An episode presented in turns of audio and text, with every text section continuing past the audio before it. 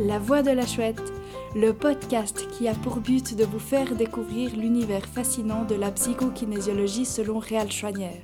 Je suis Lise Jean-Bourquin, je suis psychokinésiologue indépendante et je me réjouis de partager avec vous des outils concrets et efficaces pour faire la paix avec vos émotions, pour apaiser le flux de vos pensées et pour agir au quotidien avec toujours plus de conscience.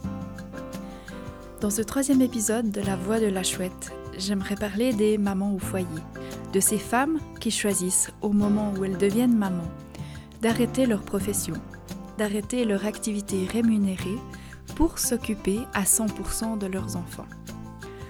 Nous allons voir ensemble que ce métier n'est pas des moindres, que l'emploi du temps est 24 heures sur 24 et que les casquettes que les mamans au foyer doivent porter au quotidien sont bel et bien nombreuses et exigeantes. Je vais vous parler des croyances véhiculées autour de la parentalité au foyer. Nous allons parler également de comment prendre soin de soi quand aucun créneau, rien qu'à nous, nous est réservé. Nous allons parler de la patience, mais surtout de reconnaissance et de tendresse. Bienvenue, c'est parti. Être mère au foyer en 2023 est un bel engagement. Choisir de s'occuper de ses enfants à 100%, 24 heures sur 24, 7 jours sur 7, est un réel engagement. Tout simplement parce que ce métier est de taille.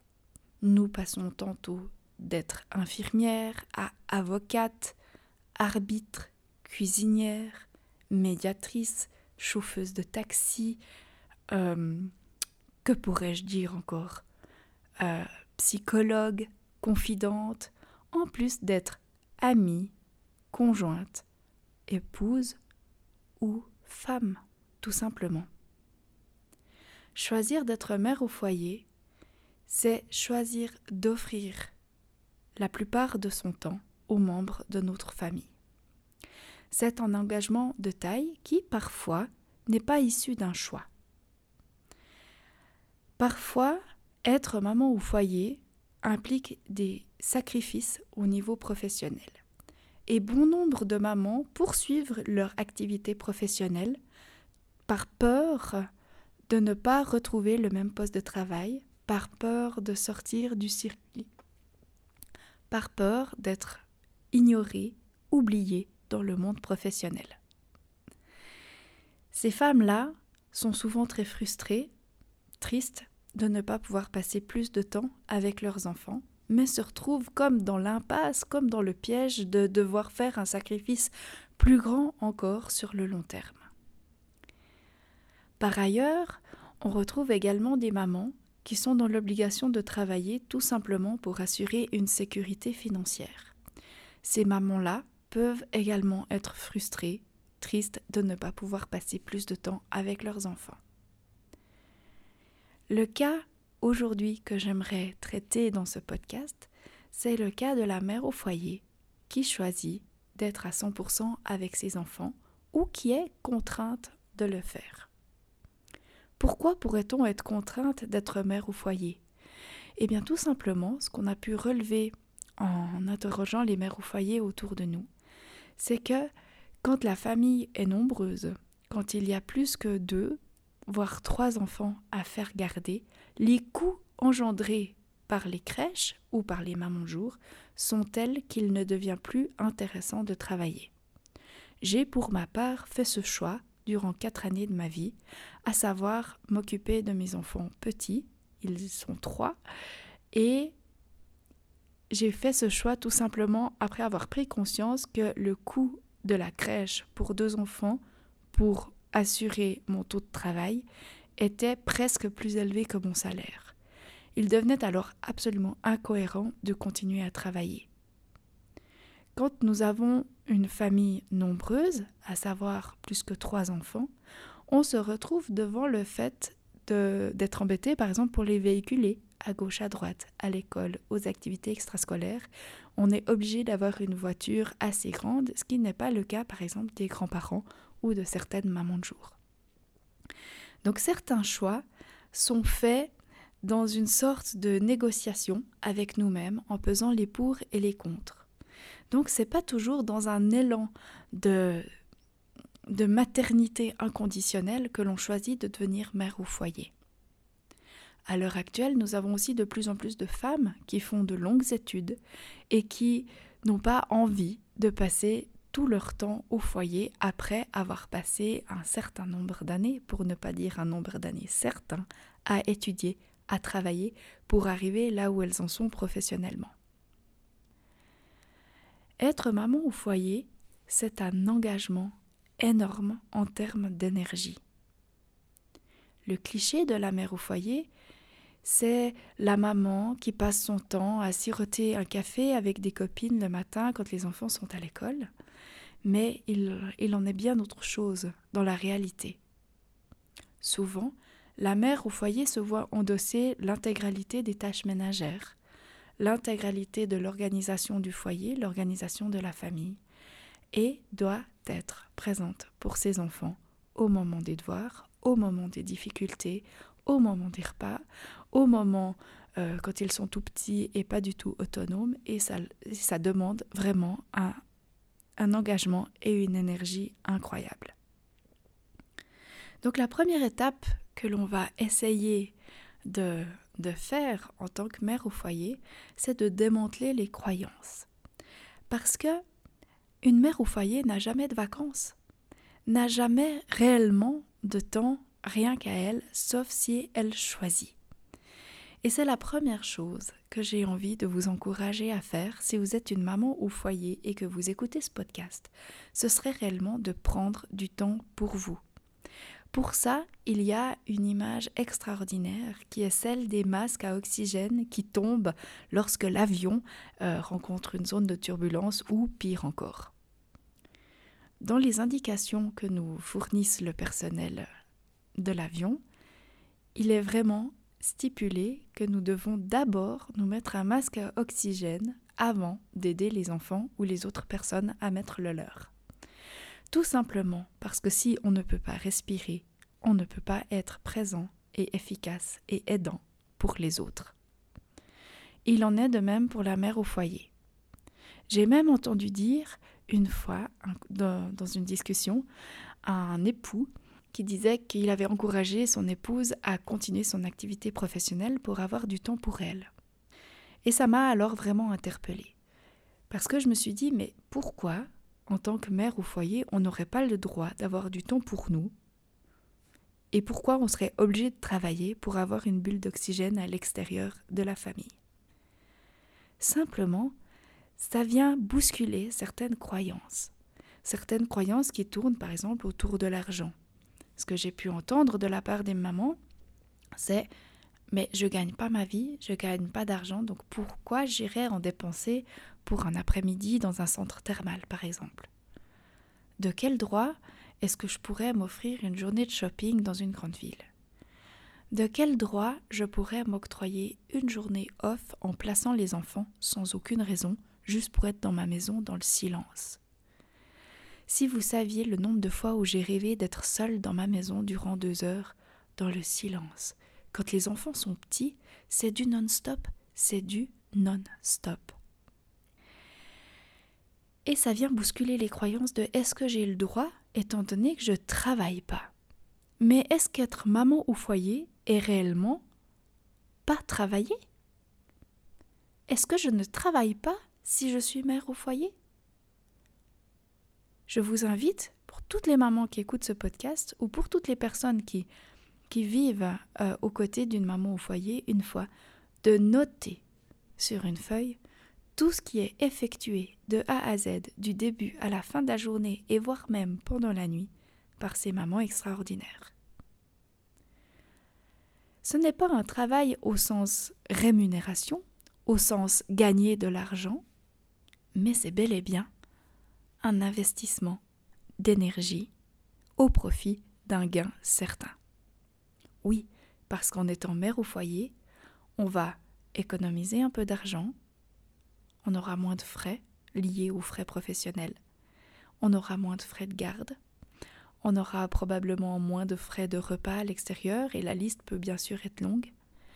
Mais on gagne aussi en confort de vie, en stabilité, en rythme et en confort émotionnel pour les enfants, j'en suis convaincue. Cependant, ce dernier point est à éclairer un tout petit peu. Parce que pour que les enfants se sentent bien, ils ont besoin d'une maman et d'un papa heureux. Pour que les enfants se sentent bien, maman doit se sentir bien.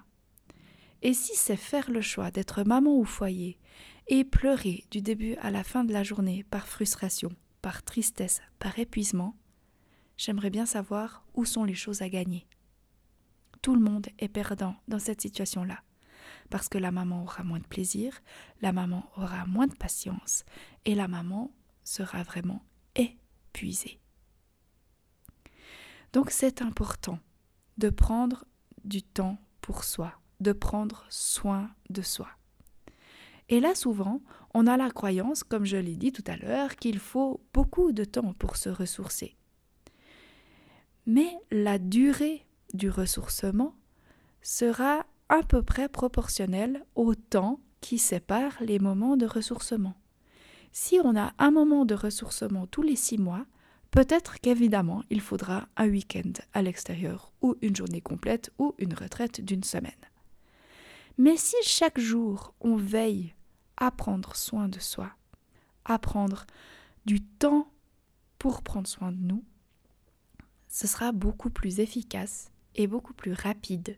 Il nous suffira peut-être d'un quart d'heure de lecture, d'une douche bonne chaude prise en conscience, d'un moment de méditation le soir quand les enfants sont couchés, d'un moment à ne rien faire sur le canapé quand ils font la sieste.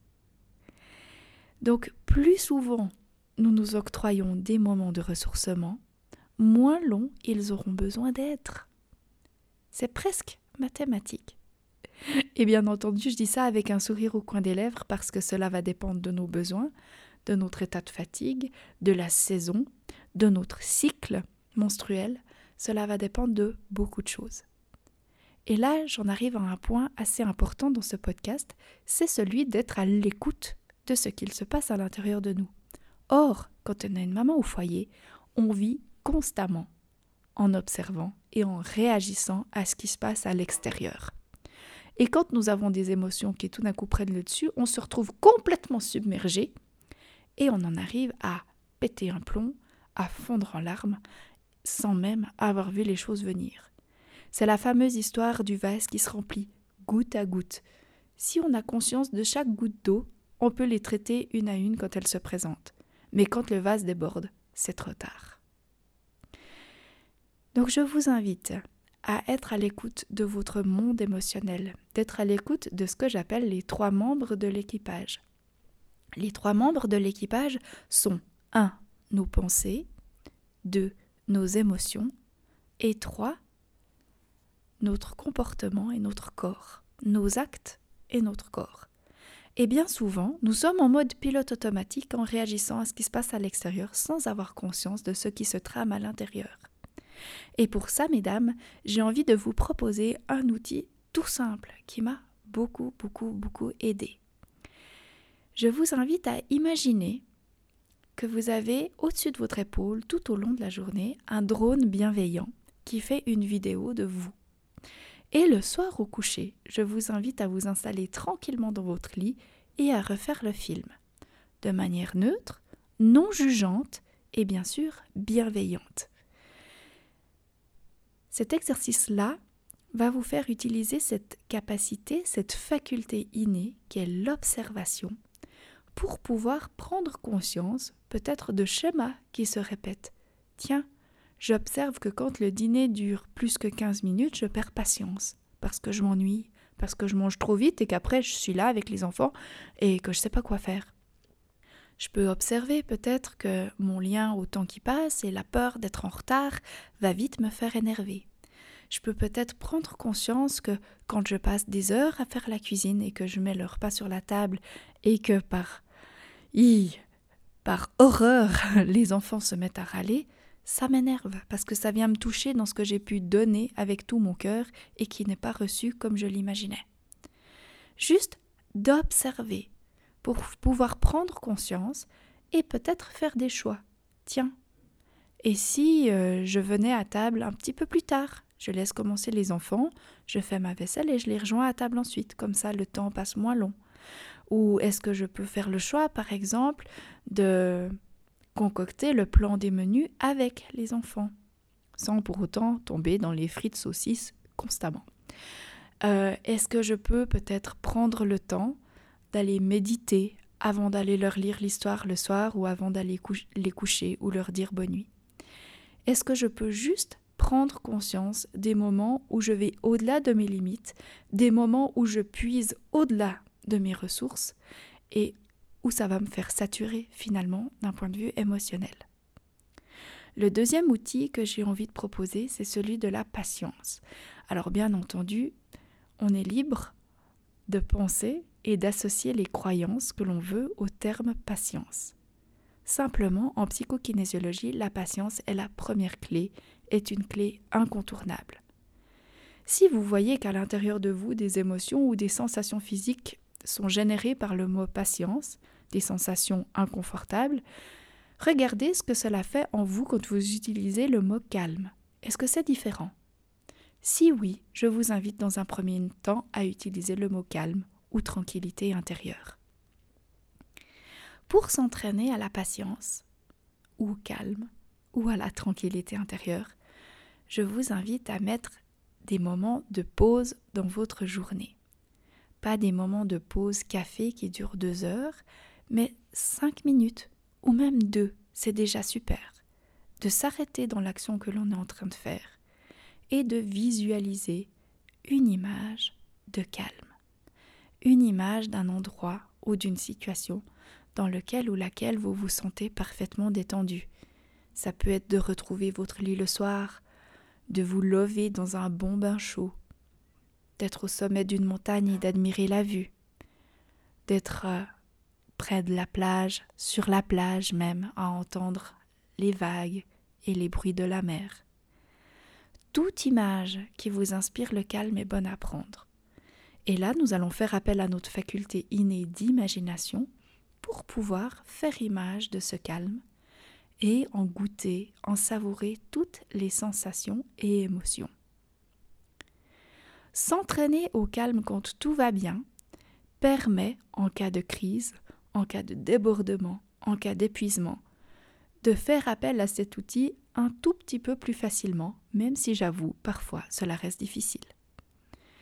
Mais avoir conscience que nous sommes capables d'installer et de générer ces sensations en nous, ça nous ferait prendre conscience finalement de notre pouvoir d'action sur notre monde émotionnel et notre maison intérieure pour celles qui ont des enfants, qui sont capables de, qui ont un âge, on va dire, euh, qui permet de programmer des, des alarmes, par exemple sur un smartphone, je vous invite à faire le jeu un week-end, par exemple, quand il n'y a pas trop d'engagement extérieur, d'invitation ou de moments euh, avec des amis.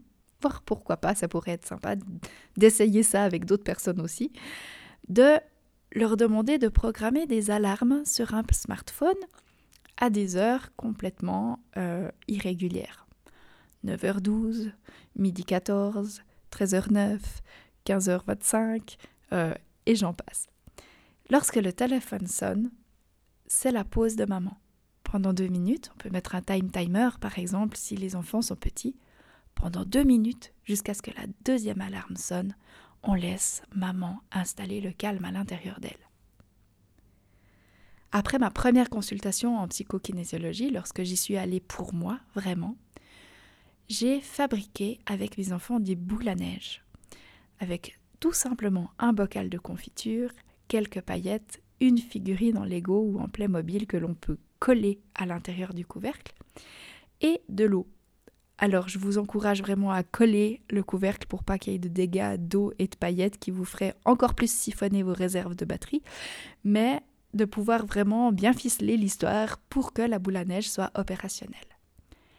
Ainsi, quand l'alarme sonne, les enfants pourront secouer la boule à neige, la déposer, faire le choix de déposer la boule à neige sur la table et observer toutes les paillettes ou tous les petits flocons qui se déposent au sol. Pour celles qui ne sont pas très bricots, une boule à neige du commerce fera bien le job. Entraîner le calme et la patience, même avec les enfants s'ils sont preneurs, sans les forcer, on est d'accord. Plusieurs fois par jour durant deux minutes permet de s'offrir des bulles d'oxygène ci et là qui sont vraiment bienvenues. Dans ce podcast, j'ai également envie de parler de la deuxième clé. Je vous invite d'ailleurs à écouter le prochain podcast qui sera autour des trois clés et qui va vous permettre vraiment de comprendre cet outil merveilleux de la psychokinésiologie. Je reviens à mes moutons. La reconnaissance. Beaucoup de mamans au foyer souffrent du manque de reconnaissance. Parce que dans nos sociétés actuelles, on accorde de la valeur on accorde de la reconnaissance par le biais de l'argent. C'est vrai, je fournis un travail, je suis payé, j'ai ma reconnaissance. Je fournis de l'énergie, je reçois de l'argent. C'est la valeur accordée à mon travail et c'est une forme de reconnaissance. Parfois cela peut créer des discordes dans le couple, tout simplement parce qu'on se sent moins importante, moins compétente, comme réduite à néant parce qu'on ne gagne pas d'argent. On oublie alors tout ce que l'on fait, ou alors on a vraiment en tête tout ce que l'on fait, mais pour le peu de reconnaissance qu'il y a à la clé, c'est vraiment difficile de s'accorder de la reconnaissance. Plusieurs mamans au foyer m'ont partagé des expériences comme par exemple une soirée au travail de leur mari, une soirée euh, un peu euh, bien habillée, dans un cadre assez classe, où, voilà, je vous présente mon épouse. Ah bonjour madame, qu'est-ce que vous faites dans la vie? Eh ben, Je suis mère au foyer.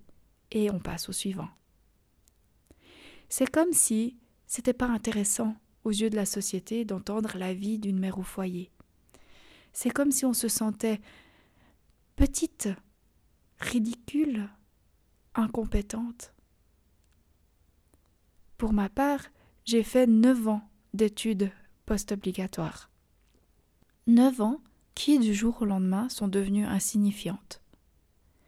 C'est pas facile pour l'ego, parce que bien sûr, nous avons toutes un ego qui aime bien se nourrir euh, de la reconnaissance extérieure. Eh bien, c'est pas simple. Quand on dit je suis maman au foyer, je passe mes journées à la maison, et bien sûr que les gens vont pas être très très intéressés de de savoir que le petit dernier a fait ses premiers pas il y a deux semaines et que le grand est en pleine crise. Et c'est sûr que d'être maman au foyer et d'attendre la reconnaissance extérieure, c'est un piège. C'est un petit peu le serpent qui se mord la queue, et c'est pas possible en fait. Je pense que le premier pas, c'est de rester tranquille avec le fait qu'il n'y ait pas beaucoup de reconnaissance extérieure c'est de faire la paix avec ce bout-là, qui n'est pas tout à fait comme on en aurait envie ou même besoin. Attendre la reconnaissance de ses proches, c'est aussi bien difficile. Parce que souvent on est déçu. C'est rare que les enfants s'extasient de joie à table en disant Maman, c'est délicieux ce que tu nous as préparé et merci d'avoir passé l'aspirateur. Oh, puis t'as plié toutes les chaussettes, c'est formidable. Franchement, J'en connais peu. J'en connais pas, pour être franche. Donc là, vraiment, je vous invite à entraîner cette reconnaissance de soi à soi. Et c'est pas facile. C'est pas facile, c'est peut-être l'idéal vers lequel tendre, mais c'est possible. Le premier pas que je vous encourage à faire pour aller dans cette direction-là, c'est d'écrire par exemple sur une feuille le mot reconnaissance et d'inscrire autour tout ce que vous associez à ce terme. En psychokinésiologie, on y associe deux termes. On y associe deux sens plutôt. Le premier sens, c'est celui de la reconnaissance dans la signification gratitude. Donc je vais être reconnaissante pour quelque chose que j'ai reçu, reconnaissante d'avoir passé un bon moment avec quelqu'un, reconnaissante d'avoir pu voir le coucher de soleil, reconnaissante d'entendre les oiseaux chanter, reconnaissante d'être là, vivante, en bonne santé. On va pouvoir être reconnaissante de, de progrès que pourraient faire nos enfants, par exemple. Mais le deuxième sens que l'on attribue à la reconnaissance, c'est celui de connaître à nouveau. Je vais comme mettre en lumière des parties de moi qui souffrent, ou pas forcément, qui s'activent en, fonction de ce qui se joue émotionnellement. Je vais reconnaître mon mode de fonctionnement. Je vais reconnaître une émotion quand elle se joue. Je vais reconnaître que parfois c'est pas facile. Alors pour s'entraîner à la reconnaissance, je vous propose tout comme pour le calme, d'imaginer une image qui vous inspire la reconnaissance. Et petit à petit, de vous connecter aux sensations qui s'activent lorsque je pense reconnaissance. Est-ce que j'ai une émotion qui vient? Est-ce que je sens quelque chose dans mon corps? Et plus on va nourrir la reconnaissance pour les petites choses, plus cela va nourrir notre ego, mais de l'intérieur. Et d'ailleurs, ça va pas nourrir le même ego. Ça va nourrir ce que l'on appelle le grand ego, celui qui a une force plus verticale, plus ancrée, plus alignée. Le petit ego, c'est celui qui part au front avec son bouclier et sa lance, à grands coups d'argumentation, de justification, d'explication, de comparaison, de critique. Le grand ego, c'est celui qui est là, conscient de qui il est, mais dans l'ouverture aux autres. Et que rêver de mieux pour une maman au foyer, qui se sent alignée, remplie, nourrie, joyeuse et ouverte aux autres, sans attendre que autres viennent remplir le vase de sa tendresse et de son amour intérieur. Mais c'est un chemin. Et c'est pas facile. Parce que là, j'ai envie de dire qu'on est vraiment seul dans cette démarche. Si on attend de la société de la reconnaissance, si on attend de nos enfants ou de nos proches de la reconnaissance, on va inconsciemment leur mettre une grande pression et les rendre coupables de notre mal-être. Et là, on en vient à une valeur incontournable de la psychokinésiologie qui est la responsabilité. Nous sommes responsables de nos émotions, de nos pensées, de nos actes. Non, ce n'est pas l'enfant qui va venir, qui nous rend tristes. C'est ce que l'enfant fait qui réveille en nous quelque chose et ce qui est réveillé, nous en sommes responsables. Et prendre conscience de ça, ça nous donne vraiment un champ d'action, mais juste énorme. C'est qu'on va pouvoir endosser la responsabilité de ce qui se passe à l'intérieur de nous et pouvoir agir pour notre bien-être au quotidien. Si bien entendu vous avez envie d'arroser le tout d'un bon filet de tendresse, de vous à vous, je vous encourage vraiment à le faire. Mais pour ce podcast, je pense que d'entraîner patience et reconnaissance, c'est déjà le top du top du top du top. Pour celles qui pourraient être en difficulté, qui pourraient être au bout du rouleau, épuisées, je vous invite vraiment de tout cœur à aller visiter le site des Fabuleuses au foyer. Cette maman qui a subi un burn-out s'est relevée et a eu à cœur d'offrir aux autres mamans des moments de ressources via un programme en ligne, via des livres, via des articles de blog absolument craquants à lire. Et vraiment, j'aime beaucoup conseiller ce site-là parce qu'il amène une bouffée d'oxygène et on prend conscience qu'on n'est pas toute seule dans notre coin avec nos tourments et nos soucis. Par ailleurs, la psychokinésiologie, selon Réal Schwanier, est vraiment, vraiment, vraiment très aidante pour avoir plus de connaissances, pour accompagner les enfants. Réal Schwanier disait L'amour ne suffit pas, il faut les connaissances. Et c'est sûr que d'avoir conscience de ce qui se trame pour les enfants en fonction de leur âge est vraiment très aidant. Et aussi de prendre conscience de notre responsabilité, petit bout par petit bout, en prenant soin des blessures du passé, pour vivre plus sereinement maintenant et avancer encore plus confiante vers demain.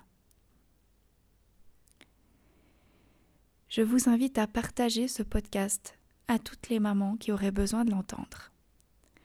À toutes les mamans qui souffrent en silence, qui pleurent parfois dans leur lit quand les enfants sont couchés, qui sont épuisées de tout mener de front et qui rêveraient parfois de tout mettre sur pause l'espace d'une journée sans que les enfants souffrent de leur absence pour pouvoir se ressourcer.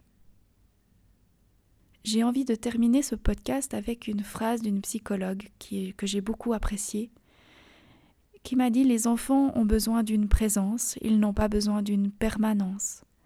Donc même en tant que mère au foyer, vous avez le droit de vous octroyer des pauses, des moments plus ou moins longs en fonction de vos besoins, pour vous ressourcer et prendre soin de vous.